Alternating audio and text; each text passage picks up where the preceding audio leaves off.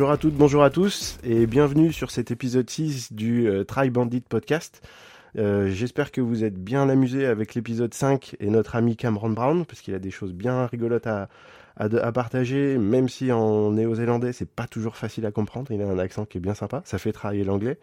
Euh, merci Arnaud de nous avoir, nous avoir partagé ça. Comment ça va, euh, monsieur Arnaud? Écoute, euh, ça va plutôt bien, euh, tu vois, soleil dans le Jura, un petit peu de neige, euh, du ski. Non, ça va, ça pourrait aller plus mal que tout ça. Ça pourrait aller plus mal. Bon.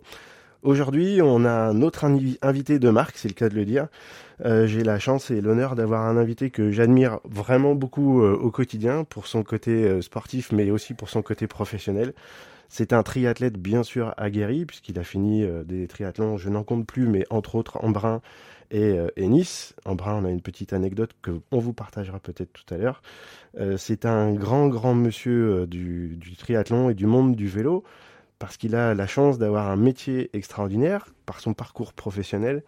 Il est rentré en 1998 dans une entreprise qui est une enseigne blanche et bleue, et il est de, encore aujourd'hui maintenant dans cette, dans cette entreprise, Decathlon bien sûr, et c'est un grand leader puisque c'est le leader de la marque Van Riesel. Bonjour Nicolas, merci beaucoup d'être avec nous aujourd'hui. Bah, bonjour à vous, je suis super content de, de partager ce podcast avec vous et avec vos, vos auditeurs. Donc euh, voilà, super content. Ben, merci beaucoup. Alors, tri- triathlète, euh, on a la chance d'être à peu près nés en même temps. Je crois qu'on rentre tous les deux cette année euh, à peu près à la même période de l'année dans la catégorie V3. Ça, ça nous rajeunit pas, mais c'est ce qui nous permet d'avoir beaucoup d'expérience. Euh, J'ai Te noté plains Embrun, pas, te plains pas parce que moi je suis une catégorie au-dessus encore. Nice et Embrun. que- quels sont tes quels sont tes meilleurs souvenirs? Et puis après, forcément, derrière, comment t'es venue cette passion du triathlon? Alors meilleur souvenir en brun puisque c'est mon premier, euh, mon premier euh, full distance. Euh, C'était un challenge que j'avais relevé avec mon équipe à Clermont-Ferrand. Puisque quand je me suis inscrit pour Embrun, c'était la, c'était la, je venais d'intégrer le magasin de, Clermont-Ferrand comme directeur.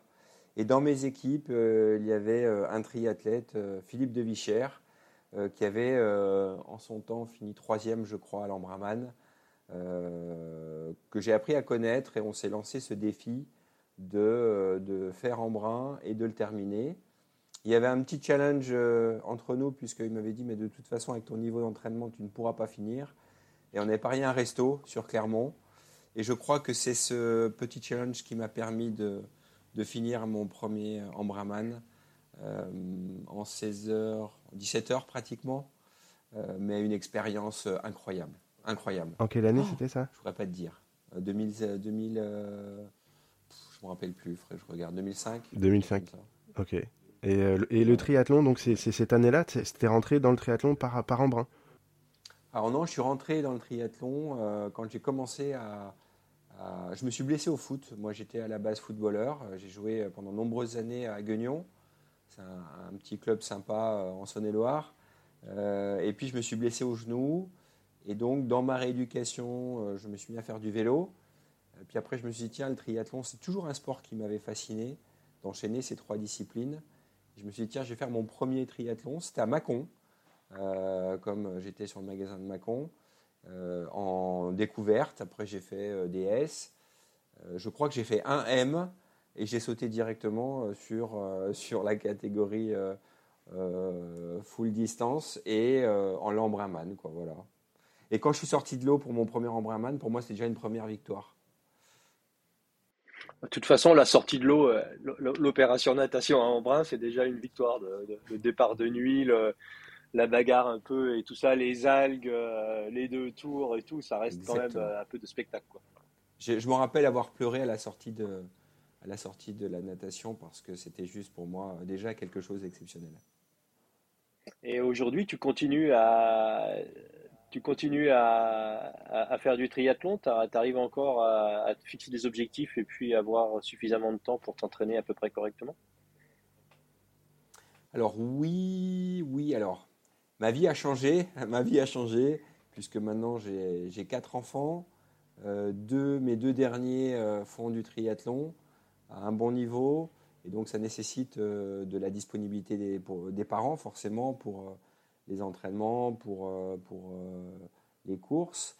donc je me suis mis à dispo, à dispo de mes enfants, mais je continue à m'entraîner. tu vois, cette année, j'ai fait des petites distances et j'ai fait le triathlon de Gérard May en XL. voilà, c'était le petit défi de l'année que je m'étais fixé. Le fait de, se fixer des défis te permet aussi de, t'entraîner régulièrement. Donc, euh, donc voilà. Et puis cette année, j'ai eu la RAF, Race Cross France, qui m'a, euh, qui m'a, euh, c'était au mois de juin, fin juin. Et donc la première partie de l'année, c'était quand même consacré au vélo. Mais j'adore le tri et pour moi, c'est, ouais, c'est un des plus beaux sports. Et quand tu te, quand t'es pas bien dans une discipline, bah, tu peux t'entraîner sur l'autre. Quand tu es blessé en course à pied, tu peux quand même nager. Donc je trouve que c'est hyper ludique et, et, c'est très bon pour le corps et très bon pour la tête.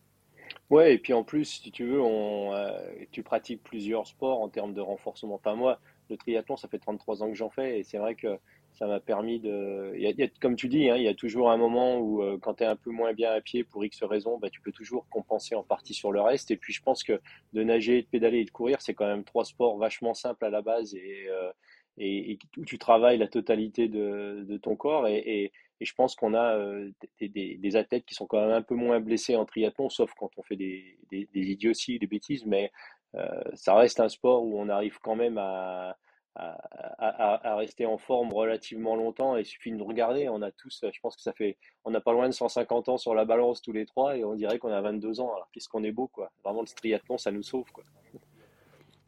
D'ailleurs, c'était une des questions que je voulais te poser un petit peu plus précise, parce que donc ton, métier, euh, ton métier doit être hyper prenant, et tu l'as dit, tu as un côté papa qui te demande aussi de la dispo. Euh, comment tu trouves le temps? Tu organises ta journée à l'avance? Ou c'est euh, un petit peu, entre guillemets, au jour le jour où tu arrives à te, libérer? Comment ça se passe? Là, on, a eu une année très très chargée avec le projet Vendrizel, donc forcément c'est beaucoup de, beaucoup de temps passé euh, au bureau. Et donc, c'est une optimisation des calendriers. Euh, c'est-à-dire, euh, moi déjà, je viens travailler en vélo. donc, ça me fait entre 14 et 25 allées en fonction des, des 3 ou 4 parcours que j'ai établis pour venir travailler au Béthune Village. Et donc, déjà là, ça, le fait d'avoir des efforts réguliers tous les jours, je trouve que ça permet d'entretenir un fond très intéressant. Donc, pour ceux qui n'ont pas forcément le temps de s'entraîner, euh, aller bosser en vélo, euh, déjà rien que ça, ou des fois je, je, vais en vélo, je reviens en course à pied. Donc j'essaie d'optimiser mes temps euh, un petit peu off. et après, ouais, c'est mon calendrier et puis les créneaux que je peux réserver pour pouvoir m'entraîner. Nous, on s'est mis une règle au niveau de l'équipe, c'est de ne pas mettre de réunion, si possible, entre midi et deux. ça, c'est vraiment quelque chose, c'est une règle qu'on a établie. Et donc, ce qui nous permet, euh, entre, entre la pause déjeuner, on a deux heures, de pouvoir euh, s'entraîner, euh, aller nager, aller courir, faire du, le fameux tour du midi de l'équipe Vendrizel à Lille, qui est connu. Et donc, donc voilà. Et on, quand on revient bosser à 14 heures, on rentame une nouvelle journée, reposé, calme. Et, et c'est vraiment super de travailler dans ces conditions-là. Il y a un segment Strava, je crois, hein, sur cette balade-là. Ouais, il y a un segment Strava, ouais. ça, ne doit pas toujours être du foncier, je pense, donc du coup, forcément. on parle pas, on parle pas beaucoup. Et vive la convivialité. Euh, Exactement. Et du coup, en, off, un petit peu avant, là, on parlait de la Race Cross France. Euh, donc euh, moi, je t'avais vu au départ de la, de la 500 et tu es parti un petit peu toi en off sur la, sur la 1200. Comment comment tu vécu à la fois l'arrivée de la 500 et ton, entre guillemets, ton relatif euh, échec sur le, 1000 ou le 2005, dans le sens où euh, c'est des objectifs qu'on se fixe sur l'année, et du coup, comment on rebondit là-dessus? Bah, Le 500, euh, le 500 j'y été sans forcément avoir une préparation spécifique. j'ai beaucoup souffert par manque d'expérience, je pense. J'ai, il faut respecter les épreuves et les distances. Euh, et donc, quand tu y vas et que tu n'es pas forcément bien préparé dans le sens organisation, bah, ça, coince. Donc, euh, je n'avais pas prévu euh, d'arriver en haut du Ventoux en pleine nuit avec des températures qui avaient chuté. J'avais pas pré... Alors, l'équipe d'organisation a aussi paumé mon sac de transition. Il y a trois ans. 2019 Donc c'est pas l'année dernière, c'est l'année d'avant. C'est quand tu fais le 2005, je crois. Euh, L'équipe d'organisation avait paumé mon, sac de transition, donc j'ai pas pu changer de cuissard. Et donc j'ai vraiment eu des brûlures au niveau, au niveau des fesses qui m'ont vraiment fait souffrir le deuxième jour. 2022, 21, 21, Et, donc j'ai souffert sur le 500. Après sur le 1000, donc l'année dernière, euh, départ, euh, départ qui était à mince, Megève.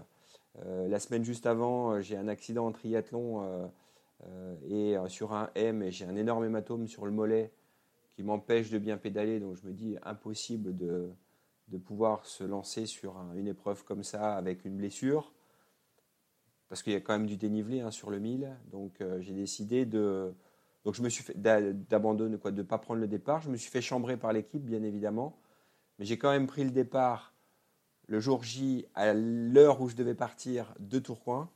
Et donc, euh, au fil des kilomètres, eh bien, euh, voilà, musculairement, ça allait de mieux en mieux et j'ai pu rejoindre Cannes. Une expérience incroyable. Euh, et le 2005, cette année, euh, pareil, départ du Touquet. J'avais pas fait de gros, gros, de entraînements, euh, de gros entraînements de préparation, de longue distance, etc. Et ce que j'avais remarqué sur le 500, sur la 1000 pardon, de l'année dernière, c'est plus j'allais loin dans le, dans le parcours, mieux j'étais. Et c'est vraiment quelque chose d'incroyable.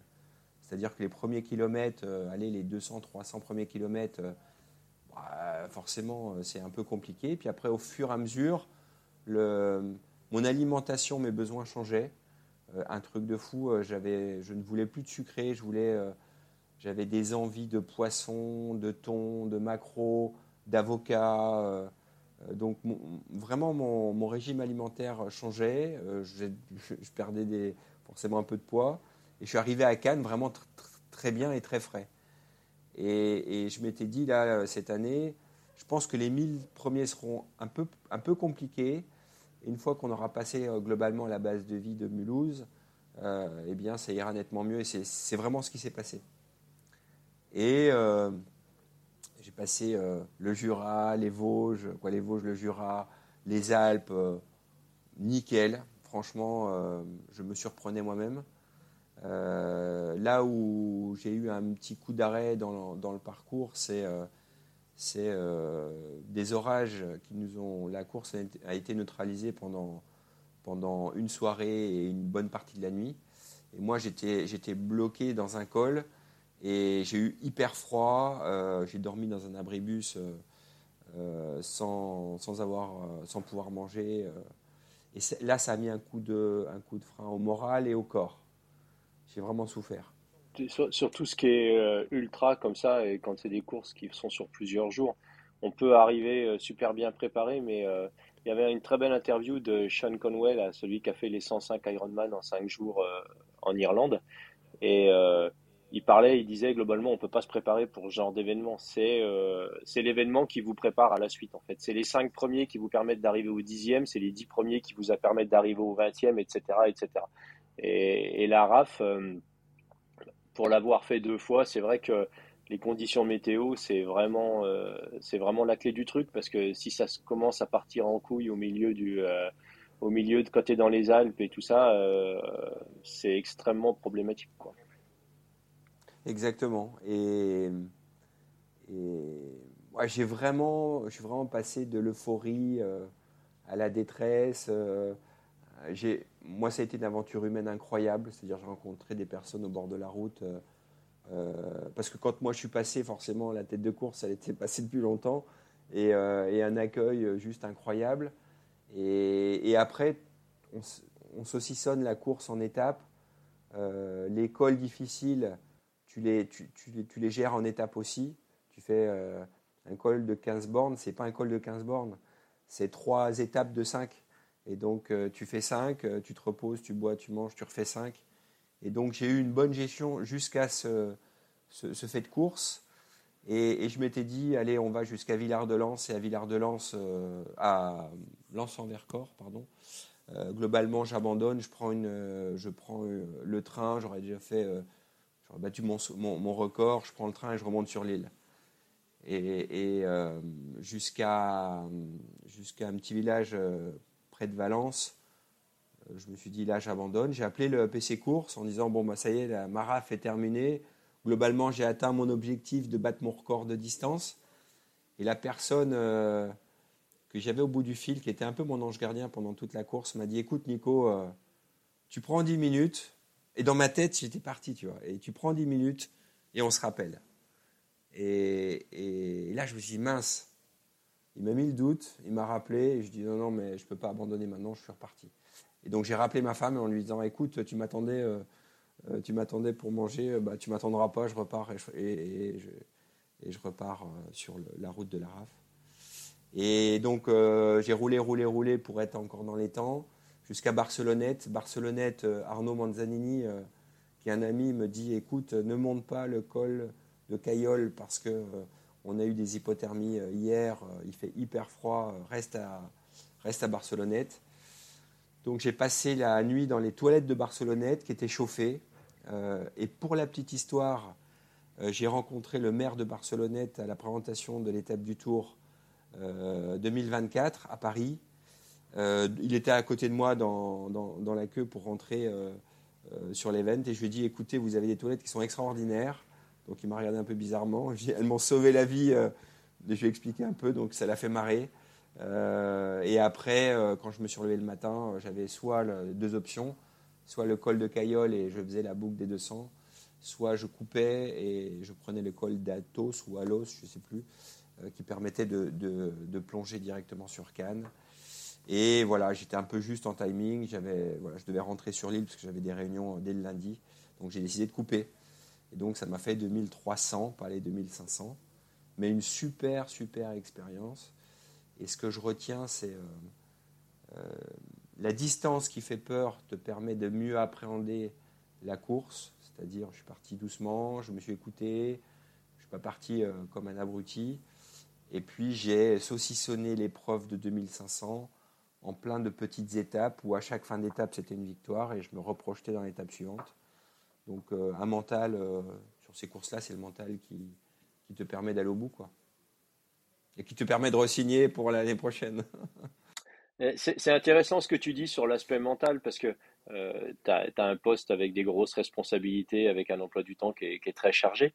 Et moi, j'ai dans une autre vie, j'ai été directeur de société aussi, certainement pas à ton niveau, mais euh, j'ai toujours fait le choix quand j'embauchais des gens, c'était quand tu des gens qui se présentent. Et moi, dans le CV, ce que je faisais, j'allais en bas et j'allais voir si les mecs c'était des sportifs et quel type de sport ils faisaient. Et quand tu des mecs qui, euh, qui ont prouvé quelque part par leur capacité athlétique, euh, ben, ils, ils vont jusqu'au bout du truc et, et, ils poussent et que quand c'est dur, ben ça veut pas dire que c'est fini. Hein. On, on s'arrête quand c'est fini, on s'arrête pas forcément quand c'est dur. Euh, j'ai toujours euh, privilégié ça. Et toi, est-ce que tu as les mains déjà dans, dans, les, dans les ressources humaines au niveau de, de Van Et est-ce que c'est quelque chose que vous regardez un petit peu quand vous allez euh, recruter des collaborateurs? Oui, j'ai plusieurs fois recruté des collaborateurs dans des vestiaires. C'est-à-dire le un sport, quoi, quelqu'un qui fait du sport, quel que soit le niveau, quel que soit le niveau. Euh, ça te permet de voir euh, certaines choses que tu ne vois pas forcément lors d'un entretien. Euh, comment il se comporte dans le groupe, comment il appréhende les échecs, comment il aide l'autre qui est en difficulté. et souvent, souvent, j'ai affiné, peaufiné mon recrutement sur le terrain avec les collaborateurs qui postulaient sur le, le projet Vendrizel. On recrute beaucoup en interne euh, et souvent, souvent, c'est euh, le, premier, le premier contact qui se fait euh, en dehors du contexte professionnel. J'ai comme ça à l'esprit ouais, 4-5 collaborateurs que j'ai rencontrés ou que j'ai vus ou que j'ai observés pendant des courses, pendant des entraînements, pendant des tours du midi, dans les vestiaires. c'est là que tu vois vraiment la personne. Et là, tu ne peux pas tricher. En, sport, tu peux pas tricher. Non, tu peux pas tricher. Et puis, euh, tu, euh, je veux dire, au final, vous vendez du sport. chez Decathlon. Et tu peux difficilement avoir un mec qui n'est pas un échantillon sur lui, quoi. Tu vois, si tu as un mec qui, est, qui fait pas de sport, qui sait pas de quoi il parle et tout ça, il y a un moment, c'est extrêmement compliqué. Euh, moi, hier, par exemple, j'ai appelé une concession voiture pour acheter d'une marque qui vend que des voitures électriques et la nana m'a demandé si je voulais une, une hybride ou une diesel. Donc, euh, tu t'arrêtes tout de suite si tu veux quand tu as des collaborateurs qui sont pas les mains dedans, si tu veux, à savoir de quoi ils parlent. Euh, c'est compliqué. Et je pense que chez Decathlon, euh, alors pour euh, pour parler un petit peu de ça, moi j'ai toujours euh, vu arriver Decathlon un petit peu comme étant un rouleau compresseur qui allait euh, un petit peu endommager le, tissu des, petits magasins et tout ça. Euh, c'est pas forcément une critique, hein, mais c'était la vision que j'en avais moi en termes de pratiquants et tout ça. Euh, l'arrivée de, votre marque Van Riesel, de tout ça, le e-commerce aussi qui a complètement révolutionné aujourd'hui la distribution des produits, a fait que le décathlon, moi, ma vision aujourd'hui telle que j'en ai, ça a switché un petit peu du rouleau compresseur qui allait détruire le tissu à quelque chose qui allait certainement participer à la sauvegarde du tissu euh, parce que, parce que euh, le e-commerce, euh, les grosses plateformes de e-commerce qui étaient arrivées, bon d'ailleurs on voit où ça les emmène pour, pour certaines, mais vous êtes un petit peu aujourd'hui, j'ai tendance à vous voir un petit peu comme les gardiens du temple, c'est-à-dire d'arriver avec euh, à la fois une nouvelle marque, du produit qualitatif, euh, des prix qui restent super compétitifs, euh, voire extrêmement compétitifs. Et, je voulais amener un petit peu la conversation là-dessus parce que toi, clairement, tu es un pratiquant, tu, tu fais du triathlon, tu fais du vélo, tu es, dedans à, longueur d'année. comment, qu'est-ce qui a été moteur à un moment entre le switch Décathlon, Van Riesel Alors moi déjà, euh, déjà oui, euh, ce qui est important, ce, que tu dis, c'est euh, je, suis pratiquant, je suis passionné. Et tu peux pas être sur ces, sur ces projets-là si tu si tu comprends pas ton sport. j'ai été aussi vendeur cycle, j'ai été technicien atelier, j'ai commencé ma carrière chez Decathlon comme technicien à Mâcon. j'ai réparé des vélos, j'ai vendu, vendu des vélos, euh, j'ai rejoint Mika euh, quelques années plus tard sur Nevers, on a travaillé ensemble. Euh, et donc moi, j'ai connu, si tu veux, dans les années 2000, l'arrivée en World Tour avec AG2R et Cofidis. Et en tant que vendeur, moi, j'avais eu une très très grande fierté de me dire, bah, mes produits qui sont des fois que je vends, qui sont des fois un petit peu décriés comme des produits, des produits d'entrée de gamme, etc. Bah, ces produits étaient confiés à des pros et avec ces pros, on avait gagné quand même 200 courses dans le monde entier. Euh, notamment avec une star, Yann euh, Kirsipiu, qui était un, super sprinter. Et j'ai toujours gardé ça en tête. Et, à l'époque, l'image avait changé. Vraiment, l'image avait changé. Et quand euh, j'ai été, après pas mal d'années, j'ai eu la responsabilité en tant que chef de produit de la gamme des vélos, route, je me suis dit, il y a quand même un océan bleu, c'est-à-dire on parle souvent d'océan bleu en marketing, c'est-à-dire un endroit où euh, les concurrents ne sont pas forcément présents et où on pourrait proposer des produits ultra techniques qui restent quand même accessibles, parce que moi je constatais quand même une, flambée des prix euh, qui n'était pas toujours justifiée. Et quand, euh, bah, quand on n'a pas beaucoup de moyens, se payer un vélo, un équipement de qualité, ben, c'est quelquefois le prix, tu nous parlais de voiture, c'est des fois le prix d'une voiture ou d'une moto. Et avec, et avec une image une, belle image, c'est-à-dire euh, ne pas acheter parce qu'on n'a pas les moyens de s'acheter plus cher, en gros, mais être fier de l'achat qu'on a, pu, euh, a pu faire. Et moi, je, je constatais à l'époque des clients qui achetaient nos produits, des vélos, qui les destiquaient pour les restiquer. Et je trouvais qu'il y avait quand même un, problème. Moi, en tant que chef de produit, j'ai eu à gérer la marque Between Racing, Between sur le vélo. Et c'est une marque qui n'a jamais réussi vraiment à s'implanter sur le segment sportif bien sur le segment mobilité enfant, mais sur le segment sportif, c'était compliqué. Et donc, en 2017-18, j'ai proposé ce projet à Decathlon. On était 10. Euh, et en gros, euh, c'était un projet où euh, on allait essayer d'explorer le monde du cyclo-sport. Alors à l'époque, on n'avait pas le triathlon. Triathlon qui nous a rejoint il y a 2-3 ans. en se disant, on va faire une belle marque avec des produits ultra technique. On va prouver que ces produits sont techniques, euh, et, mais qui restent dans l'ADN Decathlon, c'est-à-dire quand même accessibles. Et c'est là où le, produit, euh, le projet est né. Et, on a passé beaucoup de temps sur le nom. Parce que pour moi, le nom, il était hyper important dans le contexte de l'époque. Ça fait, ça fait énormément, ouais. Voilà. Et donc, j'ai commencé à faire un petit bench. Il y a deux boîtes qui ont attiré mon attention. Trois boîtes, trois, une en interne, deux en externe. La première, c'est Simon en interne, qui est une belle marque que Decathlon a rachetée il y a quelques années, implantée euh, au cœur de son terrain de pratique, avec une usine euh, juste, euh, juste à côté qui fabrique des mousquetons. un leader à l'époque qui, qui était pratiquant, passionné de montagne, et qui malheureusement est né, et, pardon, lapsus, est mort lors d'un accident en montagne. C'est une personne que, j'appréciais énormément, que je respectais énormément. Euh, donc Simon, euh, le groupe Renault avec la marque Alpine. Euh, je trouvais qu'il y avait une segmentation qui était intéressante avec une marque Alpine qui, faisait rêver et puis la marque Dacia qui était là pour rendre accessible avec des produits de qualité. Et une marque dans les Pyrénées, parce que je suis originaire du sud-ouest, la marque Soulor, une marque de chaussures de rando un peu haut de gamme, qui est basée au pied du Soulor.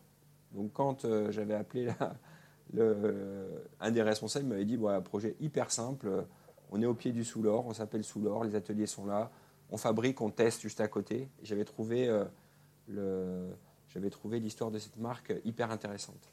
Et donc on a passé du temps sur la marque Van Le cahier des charges était très simple et je l'ai gardé, je l'ai encore là. C'était le nom devait avoir du sens donc euh, pas euh, une marque gratuite, parce que les marques gratuites, c'est des marques tendance, donc ils peuvent aller très haut et, très et, chuter après euh, aussi vite.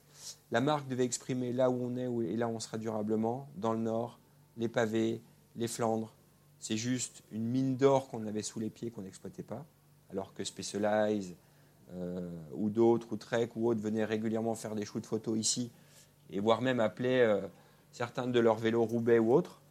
Euh, et, euh, euh, devait avoir une petite connotation flandrienne, parce que quand je me déplaçais, avant le Covid, quand on allait aux États-Unis, en Australie, au UK, etc., à chaque fois, on disait bon ben voilà, nous on vient de Lille, juste à côté de Roubaix, les pavés, paf, tout de suite il y avait un grand sourire et on parlait pendant des heures et des heures des classiques.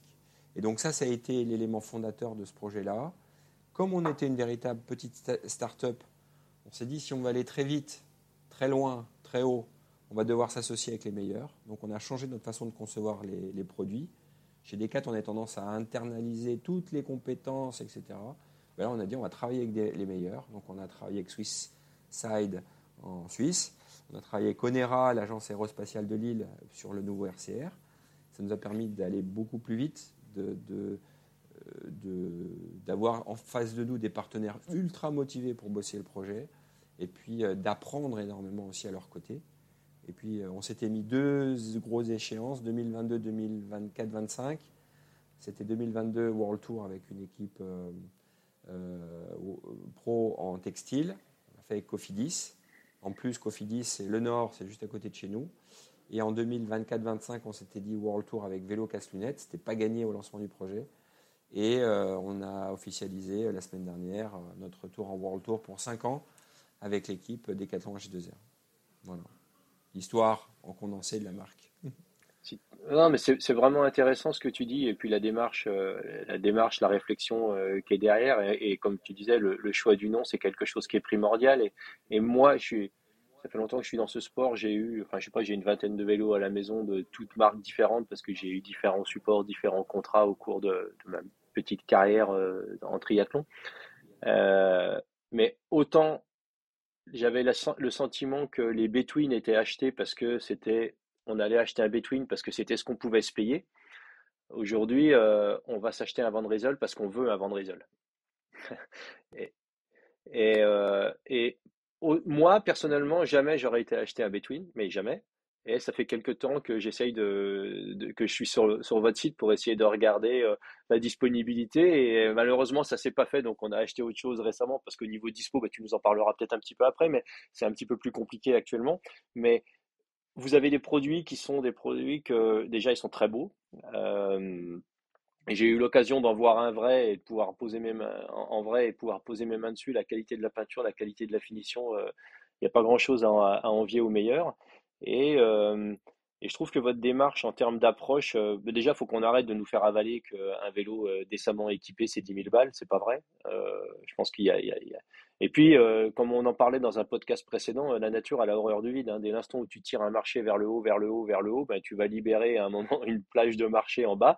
Et, euh, et, et on retrouve un petit peu ça aujourd'hui avec les groupes où on nous a fait croire que les groupes, ben, c'était c'était 1500, 3000 et 4005 en fonction de la gamme 105 Ultegra du Race. Je pense que tu dois être un petit peu au courant, mais qu'est-ce que tu penses de l'arrivée des groupes euh, chinois euh, L2 avec leur groupe euh, IRX aujourd'hui qui arrive, ou pour en gros 800, moins de 800 euros, tu as un groupe complet électrique sans fil, l'équivalent du Force. Quoi. Et est-ce que c'est quelque chose que vous regardez? Est-ce que c'est quelque chose que vous envisagez éventuellement d'intégrer dans votre gamme de produits? Parce que euh, dans le marché des groupes, effectivement, de monter un groupe en Ultegra ou en Force, ben, tu as la marque, tu as, le prestige du, composant. Mais de tous les essais que j'ai vus, moi, sur ces groupes euh, chinois, euh, non seulement ils sont en gros à 30, entre 30 et 40% du prix d'un groupe équivalent, et en termes de fonctionnement, ça fonctionne aussi bien. Donc, je voulais un petit peu avoir ton sentiment là-dessus. Alors nous, nous sommes en veille sur tout ce qui se fait, bien évidemment, sur le marché. On teste énormément, énormément de, composants, de produits. Euh, moi, je trouve que c'est bien qu'il y ait des, acteurs, des nouveaux acteurs qui arrivent sur le marché. Ça permet de. Nous, je sais que les retours qu'on a en interne, en externe, de clients, voire même de marques. Moi, j'ai très bon contact avec, euh, avec d'autres responsables d'autres grandes marques et ils nous disent waouh, là vous arrivez et vous êtes un, sacré challenger et vous allez euh, rebattre un petit peu les cartes, remettre tout le monde un peu dans le sens de la marche et, euh, vous allez faire du bien. Euh, et donc nous on est vraiment, on a beaucoup, beaucoup d'ambition, beaucoup d'humilité, beaucoup de respect pour toutes les grandes marques. Moi j'adore. les grandes marques qu'on voit sur le vélo, ils font un travail exceptionnel. Mais nous, on arrive avec un, angle de vue un peu différent, euh, je pense que ça va nous aider à rendre les produits un peu plus accessibles, parce qu'on associe souvent le prix du produit à la qualité euh, ou à la performance. Mon père, euh, récemment, me disait, ouais, mais un casque à 50 euros, il protège moins bien qu'un casque à 120. Ben, je dis, c'est complètement faux. Parce que si je, te montre, si je te montrais les rapports de test de certains casques à 120, tu dirais, waouh, c'est compliqué. Nous, nos casques, aujourd'hui, on va bien, bien au-delà de la norme on les met à 50 euros. Et, récemment, j'ai fait un run and bike, j'ai vu plein, plein de casques Vandrizel 500 sur des gamins. Je me dis, waouh, là, on, rend des, produits euh, canons euh, qui, vont, euh, et qui sont sécuritaires, qui sont performants. Alors, on va monter en gamme, on va aller chercher des casques encore plus légers, les futurs casques qui vont arriver. on a un gros, gros travail en RD, donc ils, coûteront plus cher que, que les tops de gamme qu'on avait il y a quelques années. Par contre, on continuera à avoir dans notre offre des produits accessibles. Sur les lunettes, pareil. Sur les lunettes, là, on va, on va signer des contrats avec des grands verriers pour aller encore chercher plus de qualité, plus de performance. On essaiera de garder dans notre offre, encore une fois, des produits accessibles. Et quand on a des nouveaux composants qui arrivent, bah, nous, on les teste, on essaye de voir si potentiellement on peut créer des, partenariats, parce que euh, les marques chinoises aujourd'hui, euh, il y a un mois, j'étais à Shanghai, ils commencent à faire des produits mais c'est même pas qu'ils commencent, c'est qu'ils font des produits incroyables. En voiture, en voiture, tu parlais de voitures électriques, j'ai été estomaqué de ce que j'ai vu en Chine, de voitures chinoises. C'est-à-dire les voitures euh, euh, un peu euh, pas très quali, pas très belles il y, a, quelques années. Là, ils sont en train de mettre une claque monumentale aux fameuses références européennes qu'on peut avoir ou américaines sur le marché. Donc on est hyper attentif. Nous, le marché chinois, c'est un énorme marché pour nous en tant que marque Vandrizel. Et, et on a de très bons contacts avec justement les, nouveaux qui arrivent sur le marché. Bah, pour revenir à ce que tu disais euh, euh, sur, la Chine, moi j'ai été euh, très longtemps, j'ai roulé qu'avec des roues Zip parce que j'avais, j'étais aidé par Zip, donc j'ai eu toute la gamme de Zip, hein, des 101 au, au disque. Et la meilleure paire de roues que j'ai eue dans, dans, ma vie, c'était une paire de 454-858. Et récemment, on a acheté une paire de roues Elite Wheel, rayon carbone, roulement céramique, 1180 grammes la paire, tubeless c'est elles sont clairement au-dessus de ma paire de 454, 858 en termes. Alors, je ne sais pas les, tester si tu veux au niveau aéro, bien évidemment, mais le rendu au guidon, la relance, la légèreté, la rigidité des roues, et, euh, le, produit chinois qu'on voyait comme un produit un peu pourri, merdique, pas cher il y a quelques années, on est bien au-delà de ça. Et pour faire le parallèle avec l'auto de ce que tu racontes, en 2001, moi j'étais au Challenge Bibadom, euh, qui est, est qui est organisé par Michelin et qui était là un petit peu pour faire du networking sur toutes les nouvelles technologies euh, propres euh, au niveau des véhicules. Donc on était sur le circuit de Shanghai, c'était en parallèle d'un salon international et euh, à l'époque les constructeurs chinois, donc ceux qu'on voit aujourd'hui, hein, les Dongfeng, ceux qui s'appellent désormais BYD, toutes les, NIO, etc. Ces marques-là existaient déjà à cette époque-là en Chine et le discours était déjà clair, c'était nous n'irons pas à la compétition avec les moteurs thermiques sur les grandes marques allemandes parce qu'on n'a pas la reconnaissance, on n'a pas tout ça. Par contre, nous, on est persuadé que le futur de l'automobile, c'est un futur qui est électrique. Et déjà en 2001, ils investissaient dans la recherche et le développement sur les véhicules électriques. Et aujourd'hui, ils arrivent euh, avec des produits qui sont exceptionnels. Exceptionnel, c'est le mot. Non, mais c'est clair. Vraiment, hein c'est incroyable. Ouais, ouais. Eh ben, voilà, moi j'avais une voiture électrique d'une grande marque américaine, euh, voilà, on va pas leur faire de la pub, mais que je viens de vendre euh, hier parce que je viens d'acheter une BYD, une voiture chinoise que je suis allé essayer avant-hier, parce que en termes de qualité, en termes de performance et en termes de prix, on est, euh, c'est littéralement exceptionnel. Et le vendeur avec qui j'étais là-bas, c'était quelqu'un qui travaillait chez Mercedes, qui était en charge de la marque AMG, qui a switché chez eux parce qu'aujourd'hui, ils considèrent que ces produits-là, technologiquement, étaient plus avancés. Et, pour te, dire, on a, testé un véhicule euh, en Chine d'un collaborateur chinois qui nous, avait, euh, qui nous accueillait pendant, la semaine. Et moi, je lui pose une question. Je dis Ouais, mais les recharges, bon, c'est un petit peu ce qui est embêtant aujourd'hui sur, sur un véhicule électrique. Il me dit Oui, pas de souci, tu vas voir, on va les recharger ma voiture. Donc, j'étais curieux de vivre l'expérience. On fait un petit, une, petite, une petite parenthèse hein, sur la voiture, mais on a été sur une borne de recharge. Il a garé sa voiture, trois minutes, montre en main. Il y avait un système qui prenait les batteries, qui les enlevait, qui remettait des batteries euh, chargées à plein. On est reparti. Il n'est même pas descendu de sa voiture. Et on repartait pour l'autonomie, la full autonomie. Euh. Donc, euh, ouais, ouais c'est incroyable. La science-fiction. Donc, Ouais. Donc ils sont en train de, ouais, ouais, ils sont en train, ils ont rattrapé, ils ont plus que rattrapé leur retard. Et donc nous, on est très attentifs à ce qu'ils vont pouvoir euh, proposer. Et encore une fois, le fait d'arriver sur le marché va, ça va permettre de rebattre un petit peu les cartes et euh, de rechallenger aussi euh, les maçonnautes aujourd'hui, qui sont quelquefois qui manquent peut-être un petit peu de flexibilité ou autre. Et, et ça va stimuler tout le monde et c'est plutôt, ça va plutôt dans le bon sens, à mon avis. Alors, je me permets de rebondir du coup, parce qu'on va parler un tout petit peu produit. Vous avez parlé voiture, ça m'intéresse pas trop les voitures.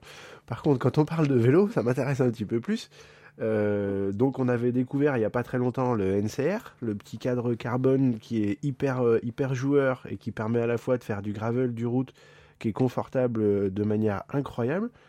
Là, on a un vélo de la science-fiction avec le RCR qui arrive. Et au mois de juin, vous avez fait un teasing incroyable avec un vélo de chrono. De mémoire, c'est le premier vélo de chrono de la marque Decathlon. Hein. c'est ça? Et là, le, XCR. Euh, le premier, ouais, le premier. C'est le premier vélo de chrono. Et le, XCR qui, a l'air d'être très très joli. Alors on va reparler des partenariats après, parce que vous avez. Euh, en plus, vous êtes partenaire de trois triathlètes et sur toutes les distances, un peu le court, le long.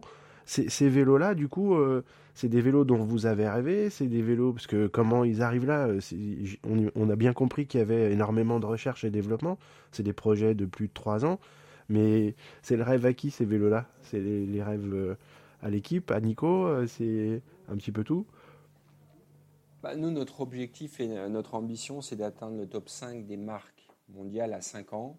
C'est très simple, top 5 à 5 ans, euh, en termes de notoriété. Euh, donc passer euh, d'un, on n'a pas le classement encore mondial, on est en train de le calculer, on va dire à la 20e place, arriver dans le top 5. Top 5, c'est quand même Giant, Spey, Trek, Canyon et Van Rysel. globalement, c'est, le, top 4 et nous, on, se met avec eux dans le top 5. Et ça laisse derrière nous un paquet de marques connues et reconnues dans, dans, le monde. Donc, cette ambition, montre l'accélération qu'on doit opérer, qu'on a déjà commencé, qu'on va devoir opérer dans les, dans les mois et les années à venir. Euh, et donc le World Tour, la compétition, c'est un passage qui est obligé. C'est un passage qui est obligé parce que euh, on travaille avec des athlètes professionnels dont c'est le métier, donc ils sont très axés performance, euh, et qu'on doit arriver sur ce marché-là, surtout quand on est une jeune marque qui doit tout prouver, avec des produits ultra performants on doit être dans une logique de marketing de preuve. On ne peut pas jouer sur notre image en disant ouais, mais euh, vous inquiétez pas, on est la grande marque qui maîtrise tout, etc. Nous, on doit prouver qu'on est au meilleur niveau. Et donc le World Tour, je vous parlais des deux étapes 2022-2025 qu'on s'était notées, incluait, si on voulait aller en World Tour, euh, incluait d'avoir à minima deux vélos, c'est-à-dire un vélo route classique qu'on pouvait décliner en deux versions, euh, aéro, euh, light, montagne, euh, et un TT. On a commencé à étudier le sujet, on est parti plutôt dans une logique d'aéro light, c'est-à-dire un combo entre un vélo très typé montagne et un vélo aéro, puisqu'aujourd'hui les courses, même des courses de montagne ou des classiques, elle se, elle se court assez vite, très très vite. Donc la notion d'aéro, elle est hyper importante. Euh, donc on est parti euh, sur... Euh, on a pris des, des, anciens pros, etc. On les a vachement écoutés. Et on est plutôt parti sur une option aérolight. Et on avait besoin d'un TT. Donc on a lancé quasiment les deux modèles en même temps. et là, on va avoir... Donc on avait aussi le cyclocross. On n'en parle pas, mais on a aussi une team cyclocross. Euh, la team Van Et on est en train d'étudier euh, un nouveau châssis qui serait un pur aéro, euh, puisqu'on risque d'avoir des demandes dans la team de, de, coureurs qui, eux, voudront un pur, pur, pur aéro pour les épreuves qui se gagnent au sprint ou les épreuves assez, assez plates. Et donc, il est en, en gestation avancée dans nos bureaux ici à Ça veut dire qu'il y a une autre bombe Decathlon qui arrive, une autre bombe Van Riesel.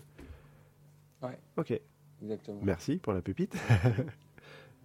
aligner, euh, faire un partenariat avec une équipe euh, Pro Tour comme ça, vous, vous leur amenez combien? Moi, j'avais, euh, j'avais des chiffres en tête qui m'avaient été communiqués à l'époque de Movistar. Je crois que c'était 120 vélos pour, pour l'équipe Pro Tour par, pour la saison. Est-ce que, enfin, je sais pas si c'est des chiffres que tu peux divulguer, mais est-ce que c'est toujours du même grandeur d'esprit C'est beaucoup plus, puisque le, le partenariat G2R c'est un partenariat qui est sur trois, trois équipes aujourd'hui. Euh, et pour nous, c'était important de pouvoir aussi accompagner les équipes de formation, euh, puisqu'on a effectivement la World Tour, qui est une grosse World Tour, et on a euh, une équipe U23 et U19. donc, tu multiplies ce que tu m'annonces par trois, et globalement, on n'est pas très loin. Voilà. Donc, c'est un gros partenariat. Ça fait un peu de matos, quoi. Ouais. Oui, alors après, on va avoir euh, sur les prochaines années un système, parce qu'on est aussi dans une logique de, développement durable, on va avoir un système de roulement entre les vélos, entre les équipes, euh, pour éviter de recommander euh, tout le parc chaque année. et on va aussi revendre des vélos en fin d'année pour alimenter les années, les, futures, les futures saisons. Donc il y a tout un système de, transfert, de, reprise, de revente qui est en train de se mettre en place justement euh, gérer ce, parc de vélos-là.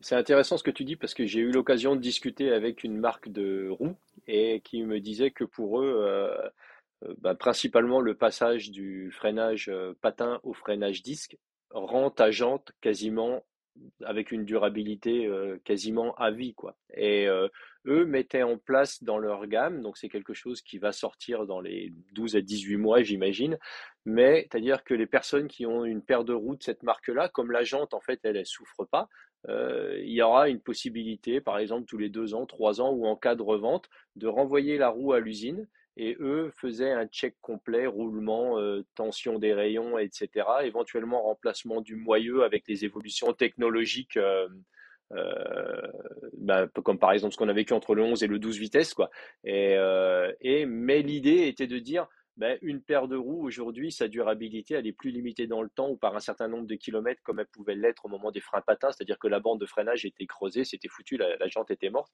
et ben, ils avançaient effectivement le, le, côté environnemental du truc mais je trouvais que la démarche était vachement euh, était vachement bonne et vachement appréciable à ce niveau-là ça va être un sujet qu'on va travailler, nous, avec ces teams, euh, avec ces trois teams. Euh, tu vois, par exemple, on a un super contact avec euh, ma Belt euh, qui recycle des pneus de vélo euh, euh en ceinture. Donc, on les a rencontrés plusieurs fois. Ils sont sur Roubaix, hein, je les ai rencontrés plusieurs fois. Et on va mettre en place un système de partenariat avec l'idée de pouvoir essayer de, par exemple le pneu de Ben O'Connor euh, du Tour euh, ou, du Giro ou autre, euh, le récupérer à la fin de la course, euh, de pouvoir noter, bah, c'est le pneu de Ben sur telle course, de leur envoyer pour qu'eux puissent transférer, transformer ces, pneus en usagers, en petite œuvre d'art que tu achètes pour offrir ou autre. Voilà, on, va mettre en place ces, systèmes-là également. Ok, alors je, voulais juste rebondir sur le côté partenariat. Je suis désolé, je, t'ai coupé Arnaud, mais euh, sur l'historique du partenariat euh, Decathlon avec euh, avec le monde du vélo, je m'étais, je pense, c'était 2006 ou 2007, la dernière année avec AG2R. Il y a Christophe Moreau qui fait champion de France, je crois d'ailleurs cette année-là, sur un des premiers cadres carbone. Il y a une petite disparition du, du peloton pro. Et là maintenant, en quelques années, on va dire en deux, deux ans, trois ans, euh, vous avez alors le partenariat avec un team VTT UCI et un team cyclocross dont on parle pas, mais qui est, hyper performant et qui est hyper présent aussi. Euh, nous, on s'était vu euh, sur la Race Cross France, donc vous êtes partenaire là-bas. Il y a aussi le partenariat avec, ça c'est le meilleur du, pour nous, le, le, partenariat avec trois triathlètes. Il y a Denis Chevreau, Justine Mathieu et Paul Georgentoum. Donc là, on a du, de tout, on a du court, on a du long. Il y a, vous avez le naming avec le triathlon de Gérardmer. Et euh, je crois que c'est en mai 2023 où vous avez repris la Conti Lille-Roubaix. Vous avez re-signé, vous les avez un petit peu entre guillemets sauvé l'équipe, sauf, euh, sauf erreur de ma part. Et là, il y a le projet Decathlon AG2R qui est juste énorme.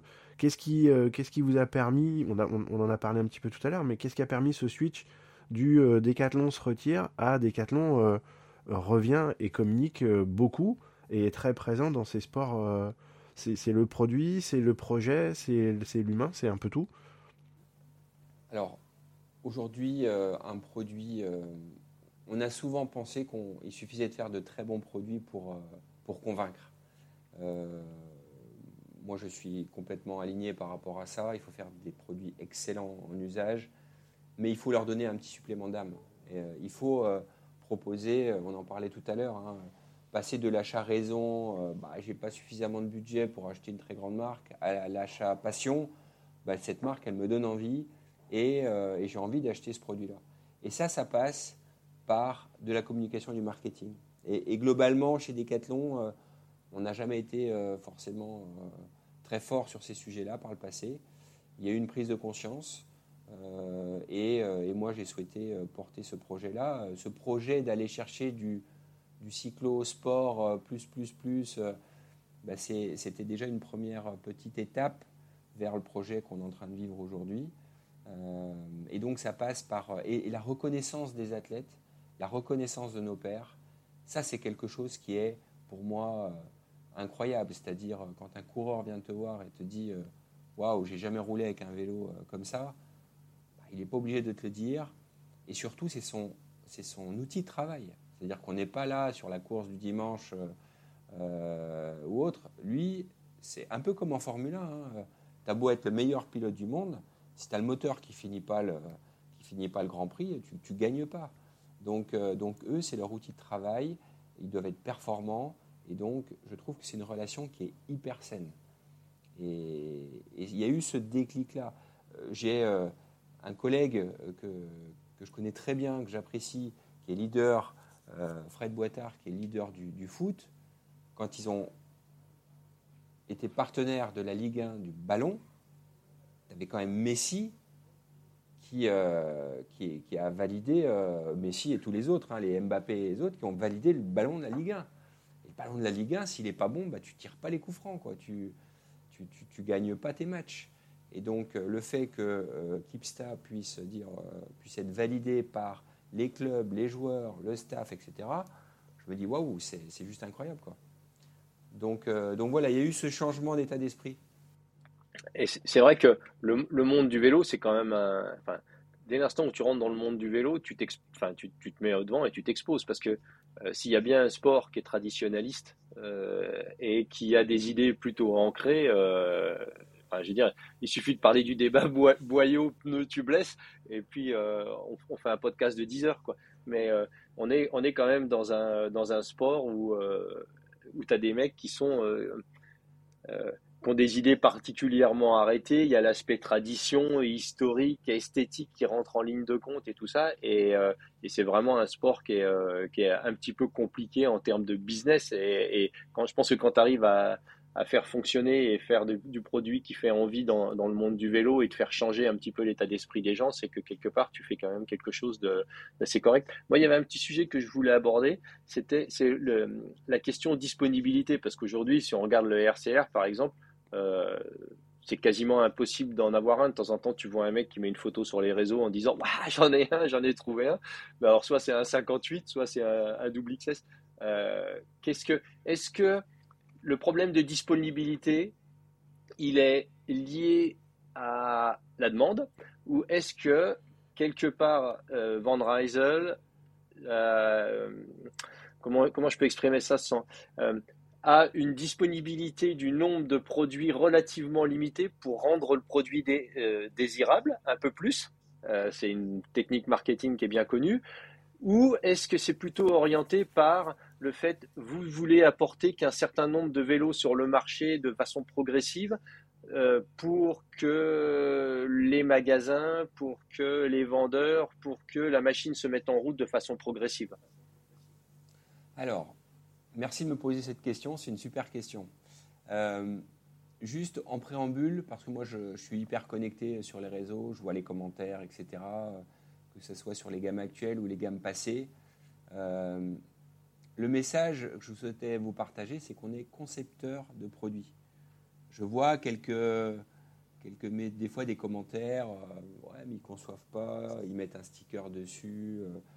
Euh, absolument pas, absolument pas. On passe un temps de dingue et on met des moyens de dingue pour concevoir nos produits. Nous sommes aujourd'hui maîtrisant du lay-up.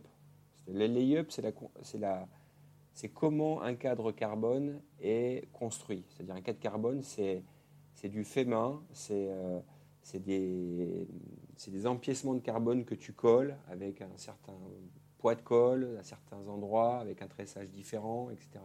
Donc un cadre avec un design identique peut avoir des comportements mais complètement euh, différents. Donc c'est la compo du cadre, nous on la maîtrise. Il y a plein de très grandes marques que je respecte qui ne maîtrisent absolument pas et qui délèguent ça. Donc ça, c'est important que un peu ces détracteurs que vous de dire ouais, on n'aime pas vendre réserve, on n'aime pas Decathlon, moi j'entends. Mais par contre, il faut juste euh, respecter le travail qui est fait par les équipes parce que franchement, c'est des sacrés concepteurs de vélo. Alors si je peux, je, suis désolé, je te coupe juste deux secondes. Euh, il y a l'année dernière, on a fait, enfin moi j'ai pas fait beaucoup de beaucoup d'épreuves.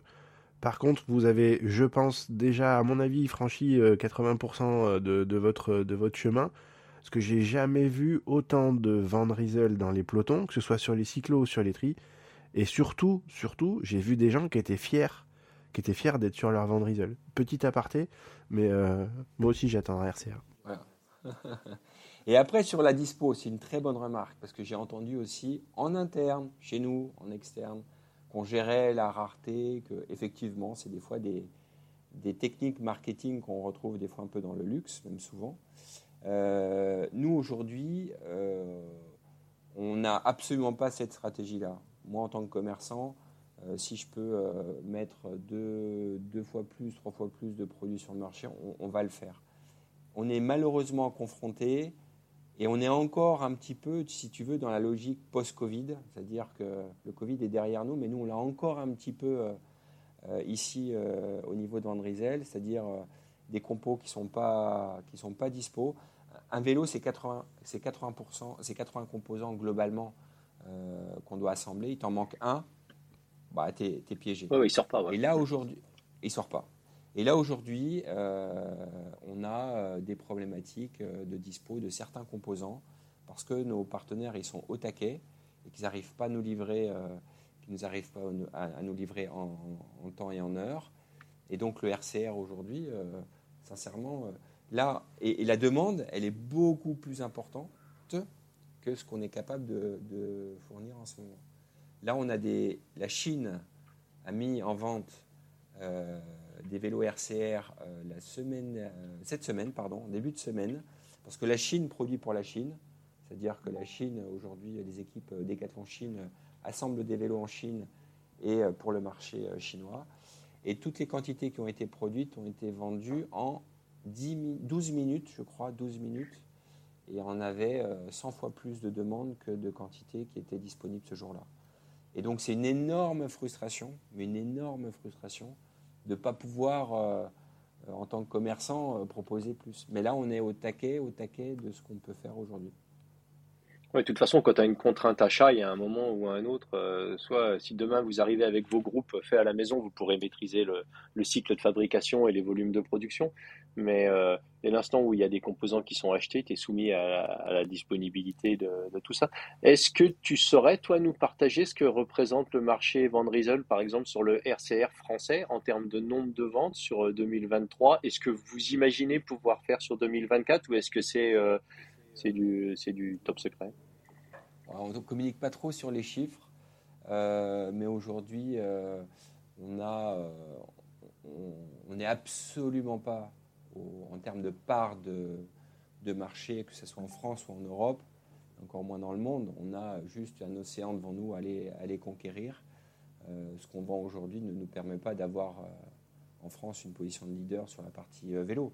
Donc, euh, même si le marché est un peu morose en ce moment, puisque beaucoup, beaucoup de marques sont surstockées euh, du fait des décalages de commandes, de livraison, de trucs, etc., euh, on a, nous, des grosses opportunités à aller chercher en gagnant des parts de marché. Donc, avec un vélo comme le RCR et le NCR et d'autres, hein, les Gravel ou autres, on a de, beaux arguments pour, bah, pour bousculer un petit peu la hiérarchie déjà établie sur ce marché-là. Et ils sont fabriqués où les cadres? Et puis la partie montage, ça se fait où? C'est fait en France ça Ou c'est euh, toi tu reçois les vélos qui sont déjà préassemblés Alors, en, sur la partie cadre, on a euh, un partenaire qui est en Asie. Euh, Taïwan Vietnam.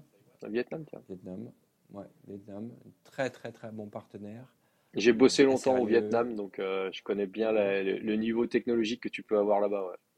Ouais. ouais, ils sont vraiment vraiment bien. Euh, et, et, donc euh, les cadres, après les vélos pour l'Europe, toute l'Europe haut de gamme, euh, sont assemblés à l'usine, à Bitoun Village. donc en 2015, on a rapatrié toute la prod du Portugal au, au Between Village, ce qui en fait, un, ce qui en fait une proximité très intéressante, c'est-à-dire quand on a un souci sur la ligne, on va tout de suite on prend notre vélo, on fait 400 mètres et on, est directement sur les chaînes de montage. Donc tous les vélos carbone pardon, euh, qui sont euh, vendus partent du Between Village.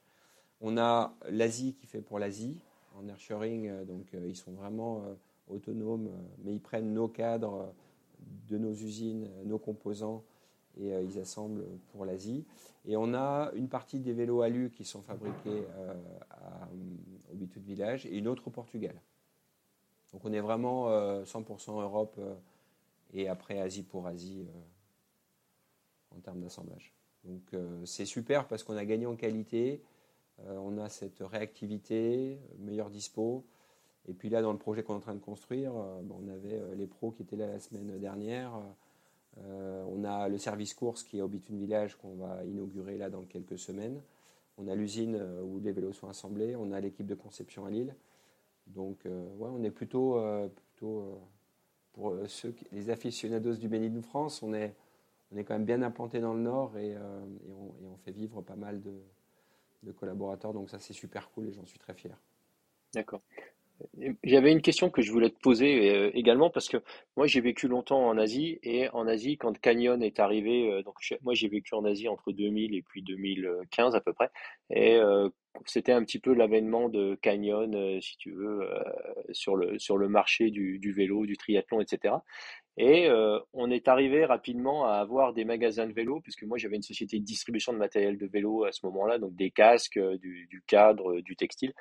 Et il y avait certains magasins de vélos qui ne voulaient plus toucher les vélos Canyon parce que quelque part, euh, en maintenance, je parle, hein, euh, et il y avait, euh, bah, si tu arrivais avec un vélo Canyon, fallait payer l'équivalent de 50 euros en amont pour, pour que ton vélo puisse être pris en charge. Est-ce que quelque part, tu as, parce que vous allez distribuer, les vélos vont être vendus en ligne et, et livrés dans les magasins, est-ce que tu as pas peur à un moment que le, le tissu de proximité, c'est-à-dire tous les petits vélocistes que l'on peut retrouver euh, encore en France, euh, applique un petit peu ce genre de truc-là en disant non, non, nous, c'est du Van Rysel, euh, ça ne nous intéresse pas, même si je trouve que la démarche, elle est un petit peu, parce que de la mécanique, ça reste de la mécanique, hein, et, on sait que souvent, le gain, il est plus important sur une opération mécanique sur un vélo que parfois sur une vente. Comment tu penses approcher ça? C'est-à-dire que est-ce que tous vos magasins vont être superbement équipés pour assurer la maintenance des vélos? Parce que euh, en termes d'image d'une marque, c'est quand même primordial de pouvoir avoir des vélos qui soient entretenus et, remis en état si nécessaire. Ou est-ce que vous allez aussi vous reposer un petit peu sur le, réseau euh, de vélocistes local? Alors, on a, on a pas mal de projets euh, sur ce sujet-là. déjà, on, va avoir des magasins Decathlon qui seront référencés Gold, c'est-à-dire des magasins où on pourra mettre en expo les vélos et qui pourront garantir un niveau de service que ce soit bike fitting, euh, euh, service après-vente ou autre euh, de top niveau. Donc on va essayer de mailler en France, en Europe et à l'étranger ces fameux magasins Gold. Donc ça c'est une stratégie qu'on est en train de, mettre en place. on a aussi la volonté de travailler avec d'autres. Donc par exemple Alltrix qui fait partie du groupe. Donc, sur le magasin de Villeneuve d'Ascq, on a des, produits Vendrizel euh, qui, sont, euh, qui sont mis euh, en vente aux côtés d'autres grandes marques. donc c'est aussi une stratégie de sortir un petit peu du réseau Decathlon et de se comporter comme une, comme une marque un peu plus autonome que, que d'autres marques du groupe. et on a également la volonté de travailler, il y a deux tests qui sont en train d'être lancés, des magasins Decathlon, Vendrizel, puisqu'aujourd'hui, nous sommes une des rares marques au monde. Si on, ajoute le home trainer, je pense qu'on est la seule marque au monde à proposer la panoplie complète de l'utilisateur. C'est-à-dire casque, lunettes, euh, euh, textile, vélo, chaussures, chaussettes. Euh, et donc, on, a deux projets qui devraient voir le jour l'année prochaine, deux flagships, un en Europe et un à l'étranger. Euh, et on a eu récemment une demande euh, d'un entrepreneur belge qui voulait monter une boutique euh, Vendrizel. Donc intéressant de voir aussi que la marque commence à séduire certains entrepreneurs, sachant que les marques sont en train aussi d'intégrer leur distribution petit à petit. Giant Store, Space Store, ce qui laisse un peu moins de possibilités aux multimarques qu'on avait avant spécialistes, euh, des spécialistes vélo un peu indépendants. Et donc, euh, Vendrizel euh, peut être une solution aussi pour eux. Moi, je trouve qu'il y a de la place pour tout le monde. Et, nous, chez Decathlon, on, entretient, on répare des vélos de toutes marques. Et je trouve que c'est bien parce que ça permet bah, déjà de faire un peu de business, de rendre service, faire un peu de business. Et puis si le client il est super content de l'accueil qu'on lui procure, bah, il peut peut-être basculer sur notre marque. Donc je trouve que j'avais suivi un Canyon et je trouve que c'était dommage. Nous, on n'a jamais refusé un, client Canyon dans un magasin Decathlon, au contraire. Au contraire. Parce qu'il roule avec un Canyon, mais il peut très bien acheter euh, euh, des produits de nutrition, euh, des chambres à air, des pneus. Voilà, donc c'est pas grave. Ouais, puis le, le, le, le triathlon ou le, vélo, c'est un sport où au moins plusieurs fois par an, tu es obligé de passer dans un magasin de proximité. Donc, euh, s'il y a un moment ce tissu-là, il n'existe plus, euh, bah, tu t'affranchis toute une partie du marché et, et, et, je pense que c'est très compliqué d'un point de vue business. Quoi. Exactement. Et il faut. Euh, tu parlais de rouleau compresseur. Moi, je pense que non. C'est au contraire. il y a de la place vraiment, vraiment pour tout le monde. Pour les bons, il y a de la place. Et, tu vois, l'exemple que Michael prenait sur sur euh, l'équipe de Roubaix euh, qu'on a par notre support euh, permis de, maintenir à ce niveau-là cette année. eh bien, moi, j'ai rencontré Freddy de Diffus Sport, qui est l'équipementier textile. Je l'ai fait venir ici, on a discuté, un mec vraiment exceptionnel. Et ben voilà, on, va certainement continuer à travailler avec lui. C'est du gagnant-gagnant, du donnant-donnant, et c'était une belle rencontre. Donc, non, il y a, franchement, je pense qu'il y a la place pour tout le monde. Moi, j'ai un peu une question de bandit aussi que je voulais te poser. Euh, euh, donc là, on a parlé pas mal de Van qui est plutôt l'aspect, euh, je dirais, vélo, quoi. Est-ce que votre arrivée massive avec un sponsorship avec des athlètes, des triathlètes, une gamme de vélos de triathlon, est-ce qu'on va voir naître une marque décathlon, triathlon, ou est-ce que ça va être Van qui va couvrir les besoins triathlon? Parce que le, triathlon, on, va de la natation à, la course à pied. Vous avez vos différentes marques déjà existantes. On sait que le triathlète euh, est un client un petit peu particulier qui n'hésite pas parfois à dépenser des sommes d'argent euh, relativement considérables pour, euh, pour certains produits. Mais est-ce que le triathlon, c'est un petit peu le, le byproduct de vos marchés natation, vélo, course à pied? Ou est-ce que vous avez une vraie démarche triathlon pour vendre vraiment typiquement du produit triathlon, c'est-à-dire euh, de la trifonction, du casque aéro, du manchon aéro, des trucs qu'on ne trouvera pas forcément sur les autres sports euh, qui, composent le triathlon.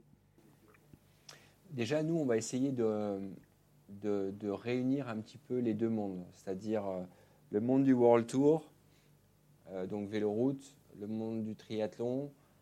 Pour moi, il y a plein de passerelles possibles qu'on peut créer entre ces deux mondes-là.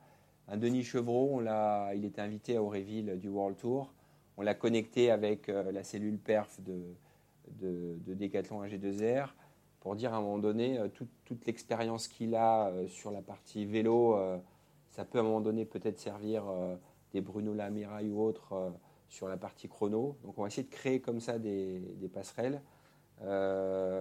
et il n'y aura pas de marque, d'autres marques triathlon, ce sera Vendrizel. Euh, et on va essayer de se, concentrer sur euh, les produits, euh, les produits corps, les produits où on peut vraiment apporter un, plus. La tréfonction, tu en as parlé, le casque, on est en train de travailler des casques route, aéro, TT, etc. Bah ça, est-ce qu'on a besoin d'un casque, spécifique?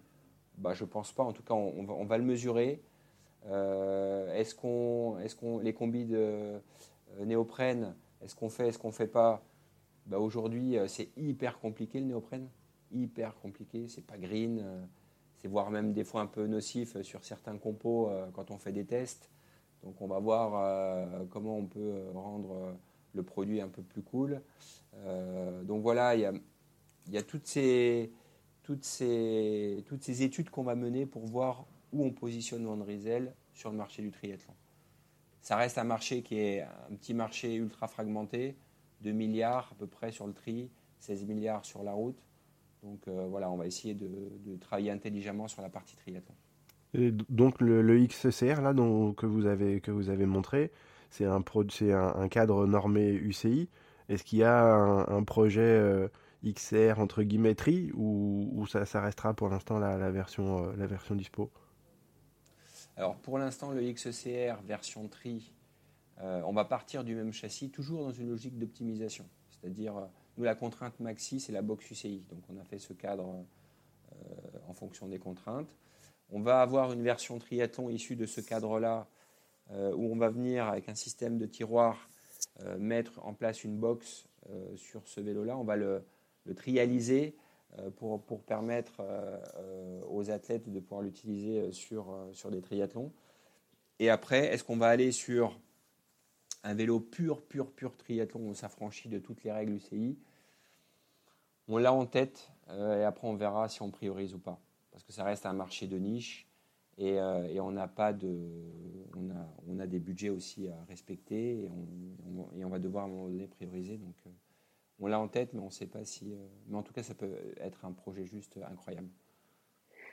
Moi, je suis désolé, mais je vais être obligé de vous laisser parce que j'ai un truc qui m'est tombé sur le coin de la gueule ce matin et j'ai pas eu le temps de le gérer. Euh, je voulais juste, euh, donc je vais laisser Mika finir euh, sur le sur l'interview avec toi. Moi, je voulais vraiment te remercier euh, de ton temps et puis de d'avoir répondu à nos questions parfois candides. Euh, c'est vraiment intéressant d'avoir quelqu'un comme toi. On je pense que il y aura sûrement un épisode de bis Nico qui qui sera à faire et et on sera présent sur les courses. Et c'est vrai que pour avoir été dans ce sport depuis bien longtemps, quasiment de la naissance, euh, moi je trouve que c'est bien. Et, les dernières années, j'avais vraiment vu une dérive sur le, les prix matos qui étaient devenus complètement déraisonnables ou euh, voilà, c'est pas, ça, ça faisait plus sens. Et je trouve que c'est bien, c'est rafraîchissant et ça va peut-être changer un petit peu la connotation du triathlon qui était vraiment vu comme étant un sport de riche. Et moi, quand j'étais à Singapour, donc jusqu'en 2017, pour la petite anecdote, c'est que euh, en l'espace de 5 ans, le triathlon avait supplanté le golf chez les cadres supérieurs. C'est-à-dire que euh, le, triathlon était, il y avait plus de gens euh, qui switchaient du golf vers le triathlon parce qu'il y avait ce côté vision d'un sport de riche euh, qui, était là. Euh, et, je pense que dès l'instant où on devient trop élitiste, eh bien, on se coupe d'une grosse partie des jeunes de la base. Et si jamais les jeunes ne peuvent pas se permettre de faire du triathlon, ben, à un moment, on a, tous un gros problème d'un point de vue business. Quoi. En tout cas, Nico, merci beaucoup. Au plaisir de te rencontrer.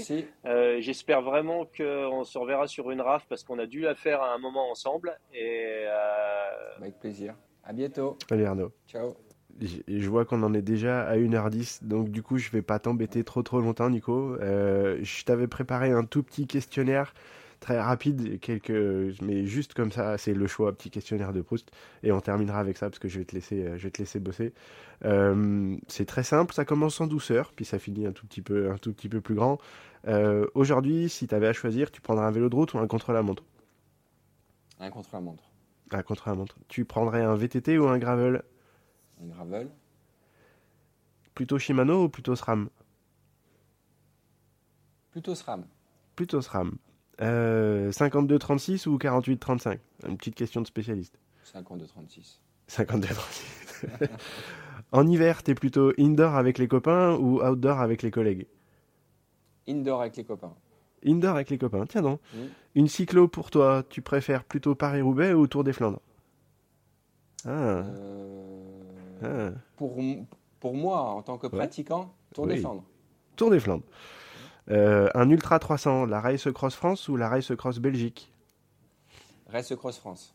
Race Cross France. Un col mythique, ah, il y en a trois. Le Mont Ventoux, l'Alpe d'Huez ou l'Isoar? Euh, L'Alpe d'Huez. L'Alpe d'Huez. Et eh ben du coup, le triathlon de l'Alpe ou Embrun? Embrun en brun. Et le petit dernier, juste pour faire un clin d'œil à l'actu, euh, pour un championnat du monde, tu préfères Nice ou tu préfères Kona? Kona. Kona, ouais, super. Le côté mythique, le côté mythique. Qui fait rêver. Qui fait rêver, ouais. Bon, et eh ben, c'était, je voulais terminer là-dessus. Merci beaucoup pour tout, Nico, pour euh, ton temps, ta dispo et pour, euh, pour t'être livré comme ça. à très bientôt, que ce soit dans la vraie vie, sur un dossard ou, ou peu importe. Mais en tout cas, merci beaucoup. Les projets, j'ai pas eu le temps de te demander ça. Les projets 2024, il y, en a beaucoup au niveau sportif? À Sportif, c'est euh, la RAF 2005 terminé. D'accord. Bon, il y a un gros, gros projet alors. Gros projet. Et puis après, euh, avec les enfants, euh, puisqu'ils ont. ils vont avoir un calendrier assez chargé, donc on va essayer de se fixer quelques objectifs avec les enfants. Et puis, et puis voilà. En tout cas, en tout cas ouais, en tout cas, moi, ce que je voulais partager, euh, c'est faites du sport, faites du tri, parce que c'est bon pour le corps, c'est bon pour la tête. Et euh, dans un environnement qui est des fois un peu, un peu euh, stressant, un peu morose, bah, ça permet d'évacuer toutes les mauvaises ondes et les mauvaises idées. Donc, de partager, comme tu disais, la boucle est bouclée, partager, faire des rencontres et, mm. et pouvoir effectivement se sortir un peu du stress, du stress ambiant. Super. Exactement. Merci, Bon, génial. Merci beaucoup, Nico. À très bientôt. Merci, Mika. À bientôt. Bonne année et bonne, bonne continuation avec tous les partenariats et tous les projets qui t'attendent. Ça roule. Merci à vous. À bientôt. Merci.